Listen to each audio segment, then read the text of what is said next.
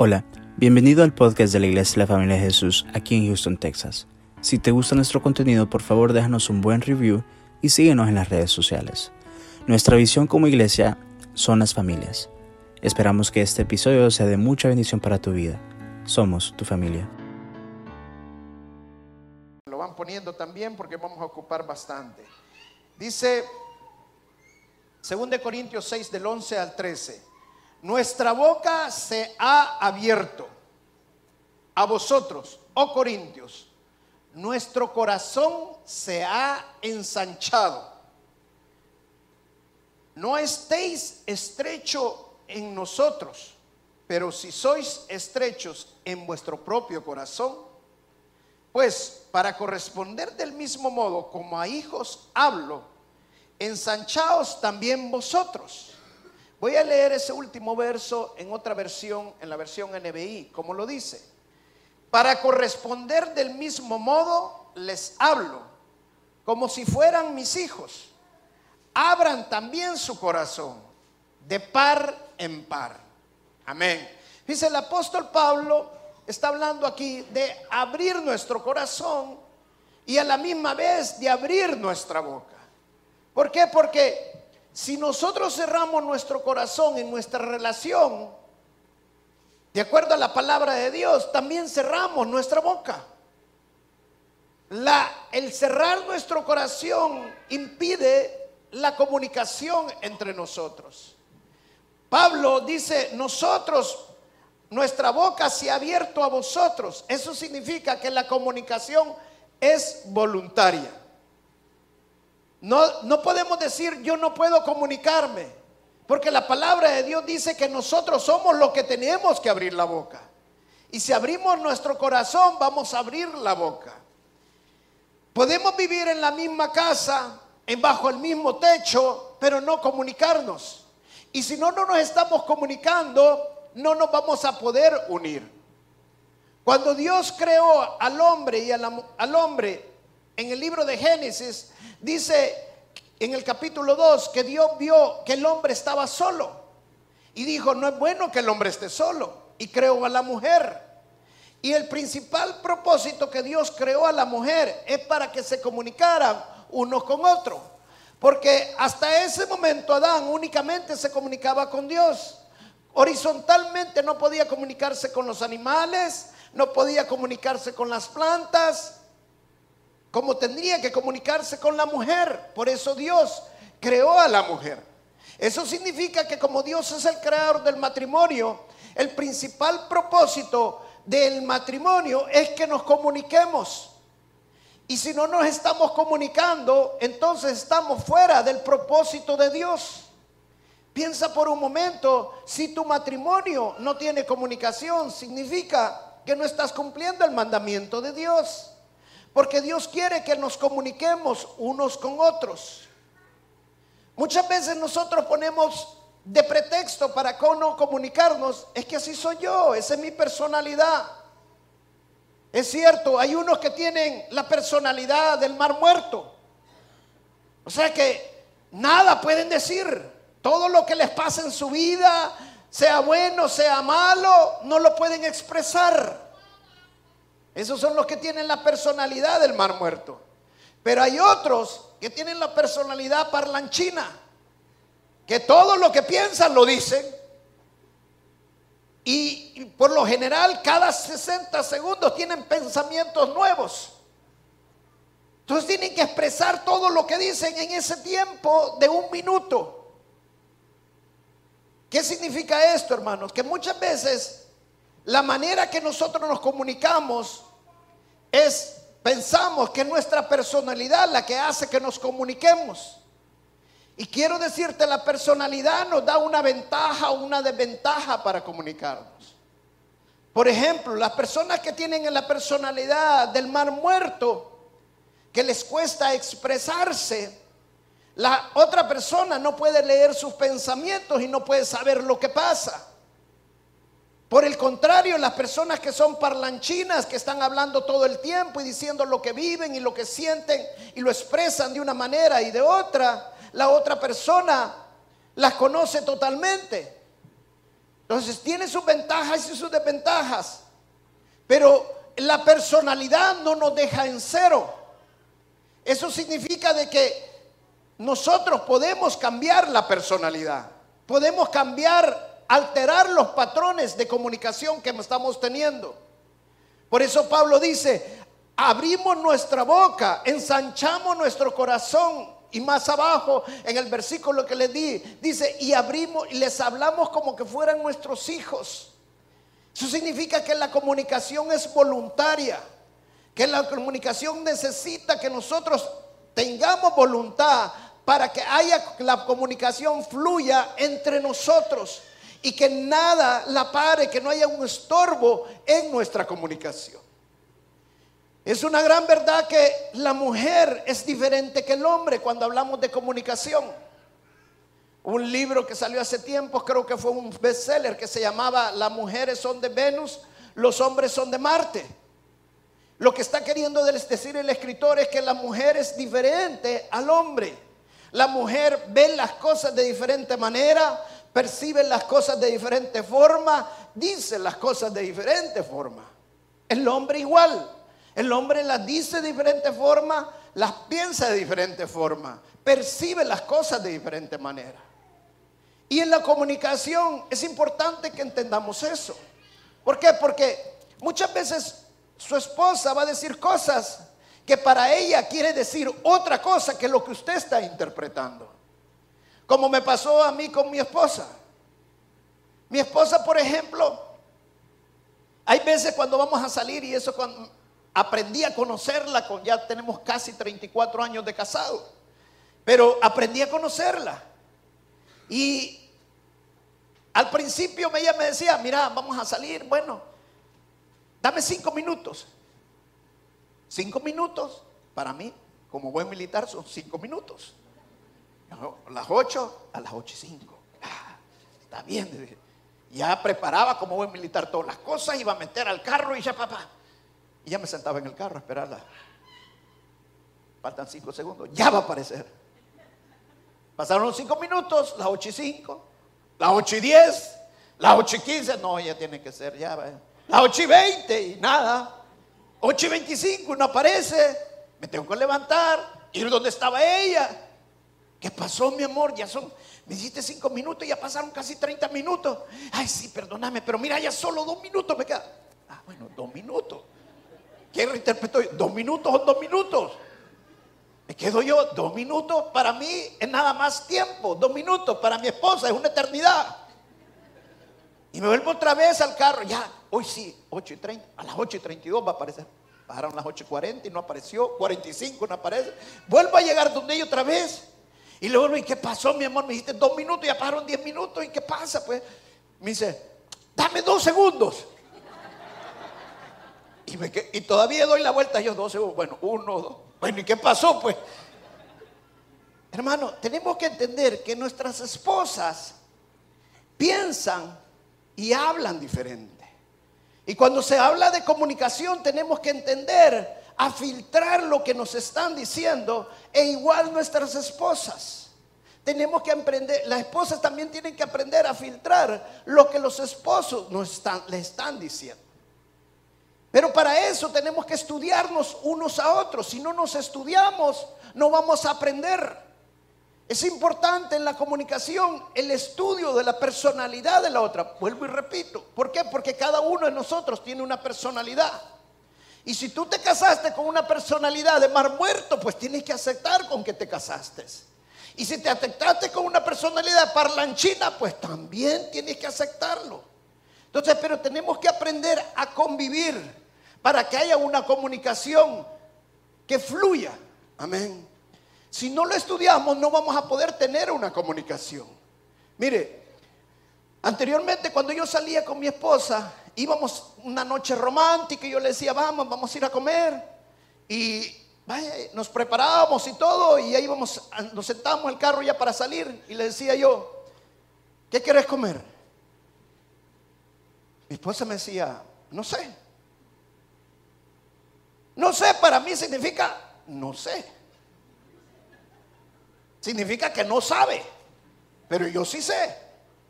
Entonces vamos a ir a comer a tal lado. Y cuando llegamos al restaurante y nos íbamos bajando al restaurante, eso no es lo que yo quería comer. ¿Por qué? Porque las mujeres interpretan que el hombre, como las ama y las quiere, sabe lo que quieren comer. Sabe exactamente lo que ella necesita. Y entonces no tiene que preguntarle porque sabe lo que quiere comer esa noche, dónde quiere ir y todo. Es trabajo el que tenemos los hombres. Yo aprendí eso también. Y aprendí a estudiarla. Entonces, ¿qué hago ahora? Ahora cuando vamos a comer con mi esposa y nos sentamos en el carro, le digo, ¿qué quieres ir a comer? Y viene mi esposa y me dice, no sé. Bueno, hay, podemos ir a comer pastas, podemos ir a comer marisco, podemos ir a comer carnes, unos tacos, una pupusa, una mariscada. ¿Qué quieres? Tal vez pastas. Ok, vamos a pastas. Ah, pero ¿cuáles pastas querés? ¿Querés de esta, esta de Olive Garden? ¿Querés de esta, la otra? Mm, tal, esa sí. Bueno, y llegamos al restaurante. Y nos sentamos en el restaurante y ya las cosas me estaban funcionando. Pero cuando nos sentamos a comer, de repente ella pide su plato y yo pido mi plato. Eso que vas a probar no me gusta. Bueno, ¿y quién se lo va a comer yo? Eso te va a engordar. Eso es que no, que, entonces, ¿qué aprendí también? A decirle, mi amor, cuando entramos al restaurante, pida, usted sabe lo que pide. Comamos entre los dos. Pide usted siempre, mi amor. Entonces, ¿sabe por qué? Porque yo soy universal, hermano. A mí me da papa, yuca, lo que sea. Yo no le ando. Yo lo que quiero es comer. Punto. ¿Ah? Pero ¿qué pasa? Nosotros muchas veces somos tan piquis en muchas cosas. Y muchas veces tenemos que aprender a ceder. Y para que la comunicación fluya, hay veces es importante ceder. ¿Y quiénes tienen que ceder muchas veces? Pues el hombre. Le voy a decir por qué. Porque la mujer es la dama. Amén. Pero tenemos que ser sabios cómo ceder y cómo hacer las cosas. Amén. Entonces, cuando nosotros hablamos de comunicarnos, de querer comunicar con nuestra pareja, uno de los problemas muchas veces que no nos estamos comunicando es simple y sencillamente porque en la mayoría de casos, no siempre, pero en la mayoría de casos la mujer es la que tiene la personalidad parlanchina. Entonces, ¿qué pasa? El hombre no puede hablar porque la mujer no lo deja hablar. Va a decir algo, ya sé lo que vas a decir. Y entonces, ¿para qué va a hablar? Dice. Entonces, cuando la otra persona se ve en esa forma, nos intimidamos. Entonces aquí las mujeres tienen que aprender a dejar que la otra persona hable. Es importante que si nosotros podemos, queremos comunicarnos, tenemos que aprender a escuchar. La comunicación, la clave de la comunicación es, el punto clave es escuchar. Todas las personas oyen palabras. Pero cuando usted escucha, entiende pensamientos entiende puntos de vista, entiende sentimientos, entiende emociones. No es lo mismo oír que escuchar.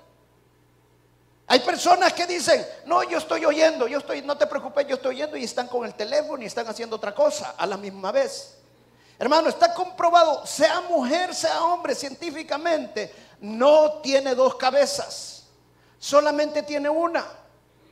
Escuchar significa prestar 100% atención a la otra persona.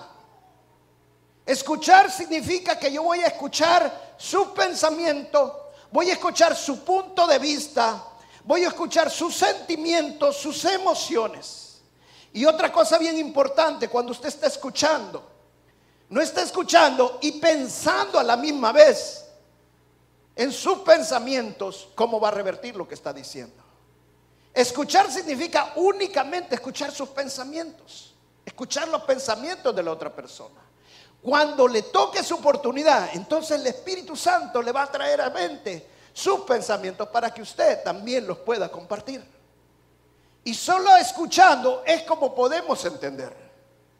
La, la, clave de la comunicación es que nos podamos entender. Si no nos podemos, estamos entendiendo, no hay comunicación. Y si nadie está escuchando, entonces no hay comunicación. Es importante que entendamos que necesitamos comunicarnos y para comunicarnos necesitamos escuchar. Amén. Cuando, no, cuando la otra persona no escucha, hay una barrera grande para comunicarnos. Porque no nos entendemos unos a otros. Cuando yo salgo con mi esposa, yo estoy 100% atento a ella. Al principio, cuando estábamos casados, me costaba escuchar a mi esposa. Me escuchaba entenderlo, el punto de vista de ella. ¿Por qué? Porque muchas veces nosotros pensamos que ella no tiene razón y que yo tengo la razón. Pero cuando nosotros rendimos nuestra voluntad a Dios, entonces empezamos a dejar que la otra persona también participe de nuestra vida. Amén. Cuando nos cuesta expresar nuestros, nuestros pensamientos, cuando nos cuesta decir las cosas, te voy a dar una clave cómo puedes hacer.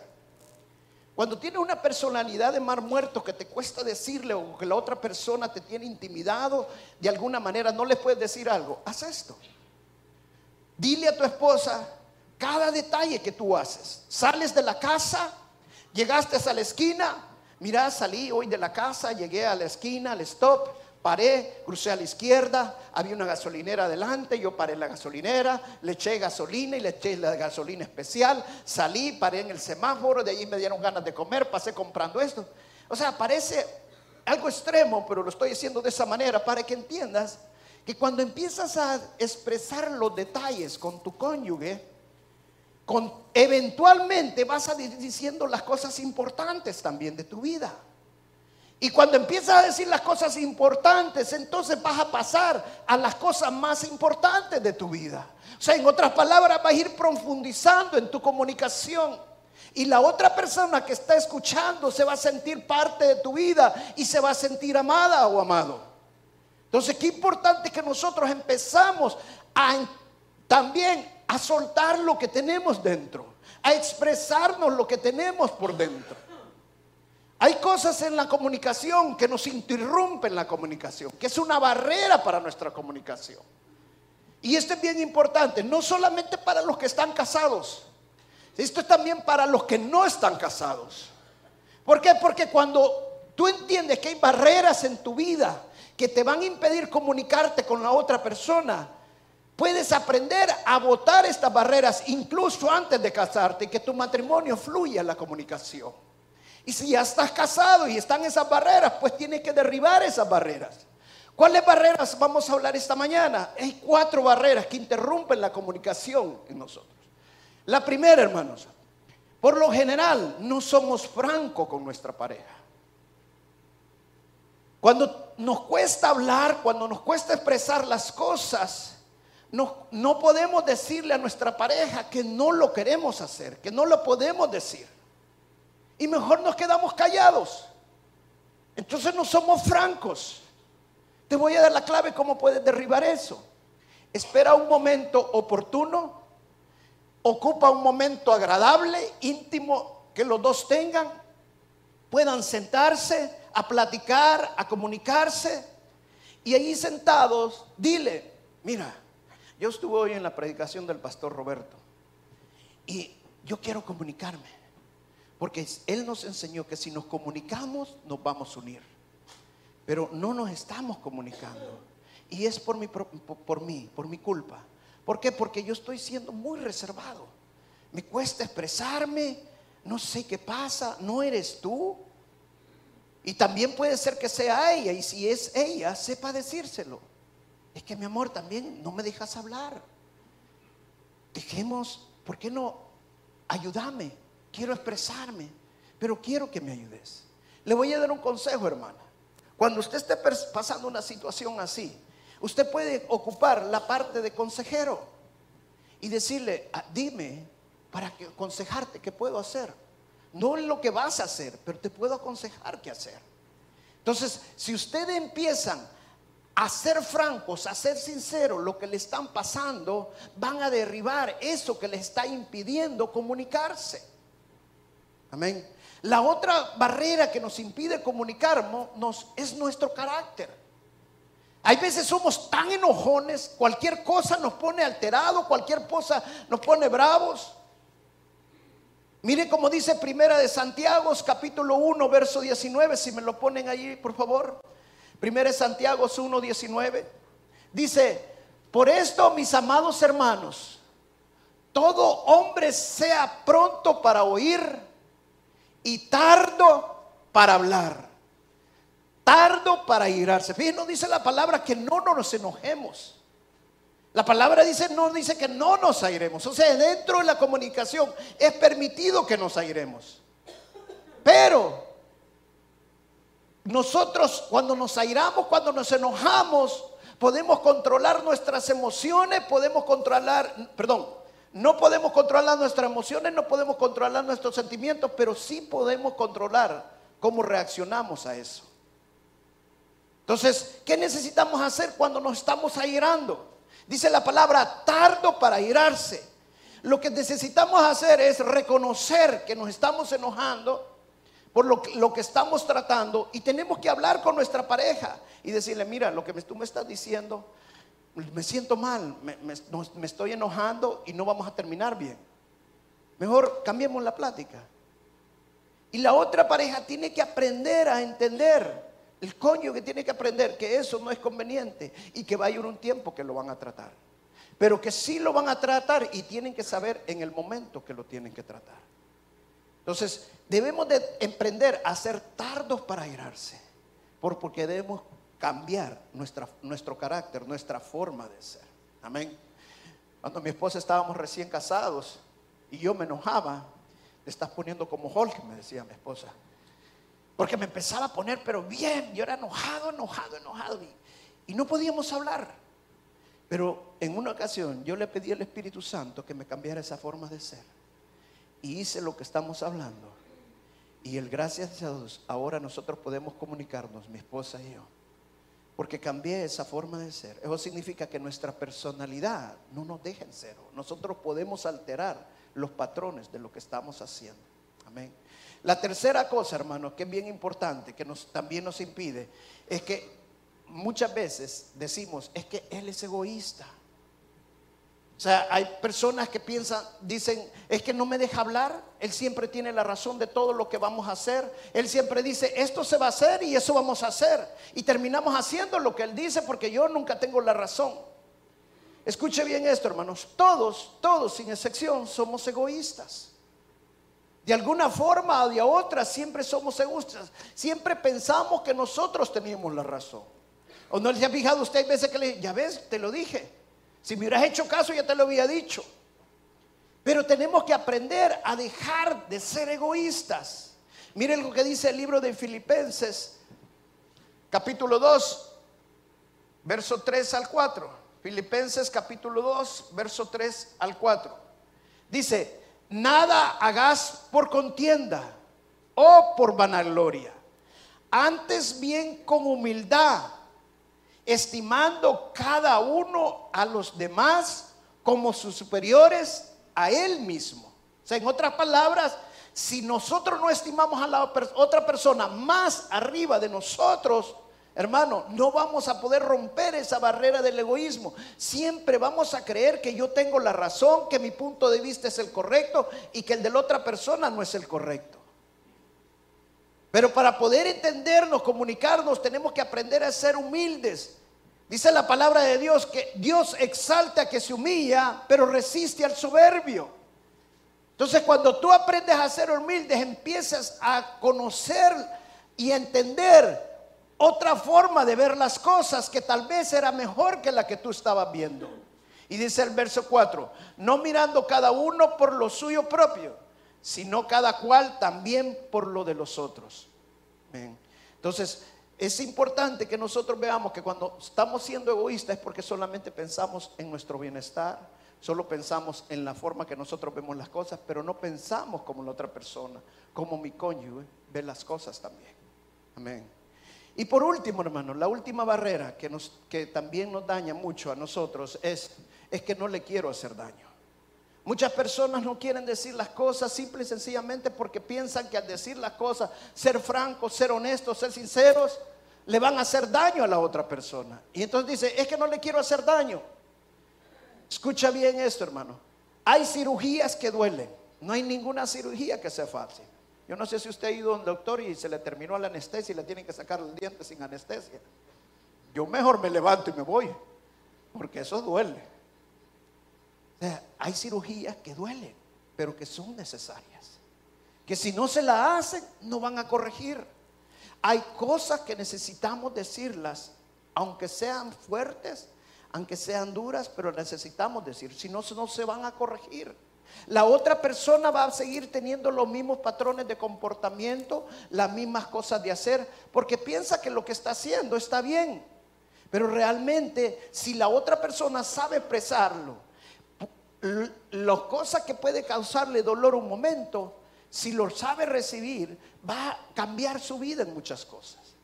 ¿Qué importante es en esto, hermano? Lo importante no es lo que dices, sino cómo lo dices. Y la segunda cosa bien importante, mira lo que, lo que dice la Biblia. Vamos a Romanos, capítulo 14, verso 19. Romanos 14, 19.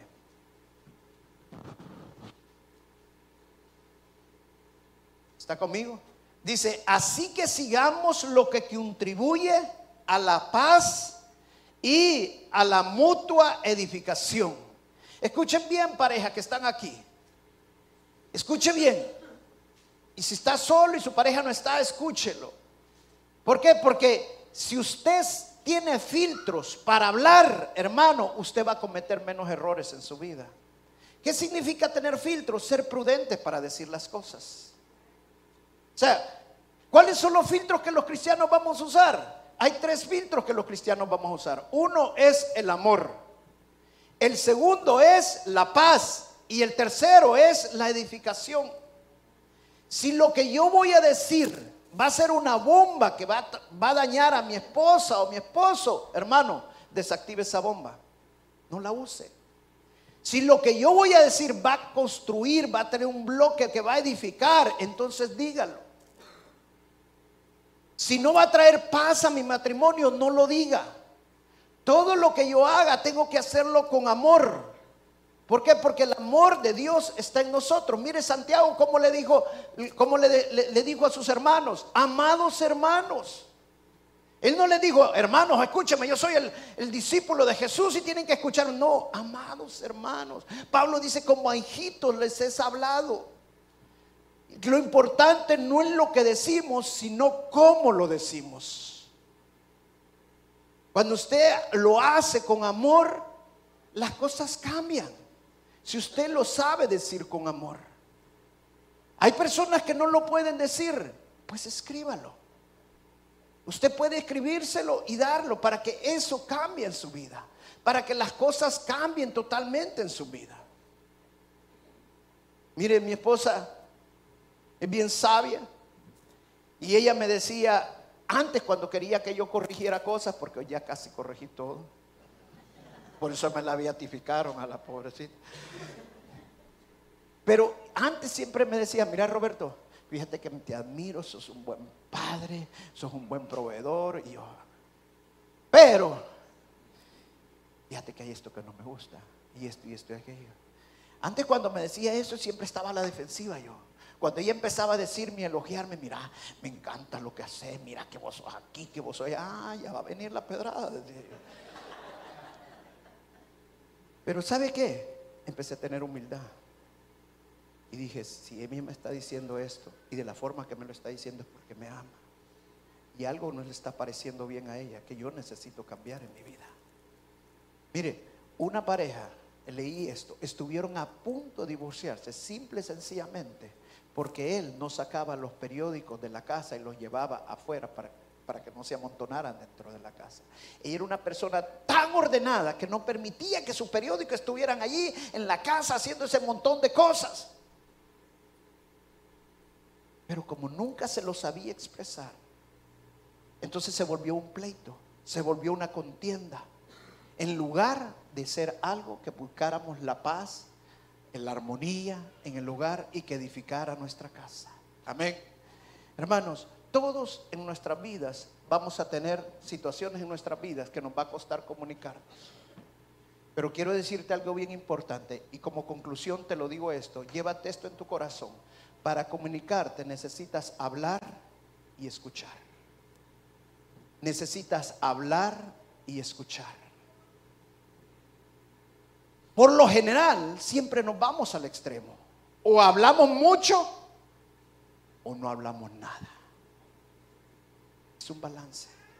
La palabra de Dios nos habla de un balance en todo. Yo siempre ocupo la palabra religioso para decir que nos vamos a un extremo o al otro. La palabra de Dios menciona un balance. Misma palabra dice que no comamos mucho, que la glotonería es pecado. Pero también dice que no dejemos de comer porque nos vamos a morir. O sea que es un balance todo. Busquemos un balance en la comunicación.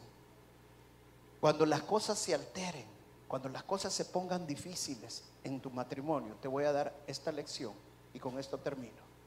Cuando estén caldeados los ánimos, que las cosas estén difíciles, intercálense la comunicación entre los dos.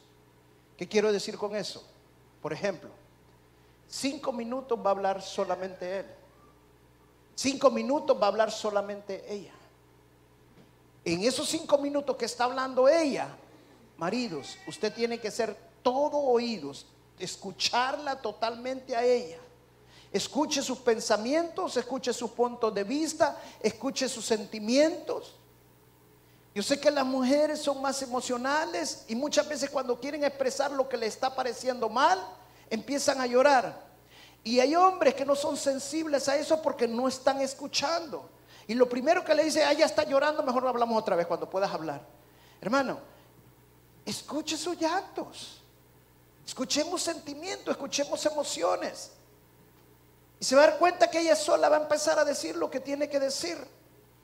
Y hay hombres que le quiere oír y le da los cinco minutos y están los cinco minutos.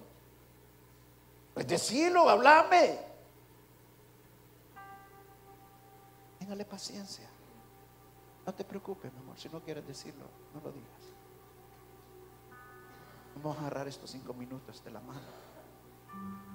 Véalo los ojos. Pero te amo, dígale.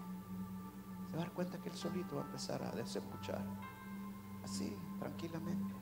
Pero ¿qué hubo?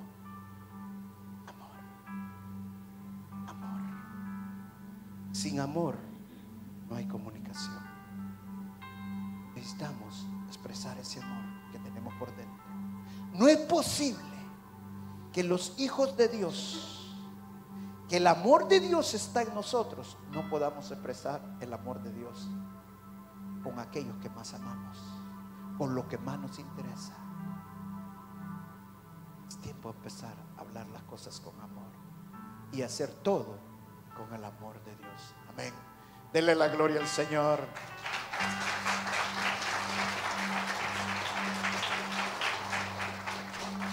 Vamos a pararnos y vamos a orar.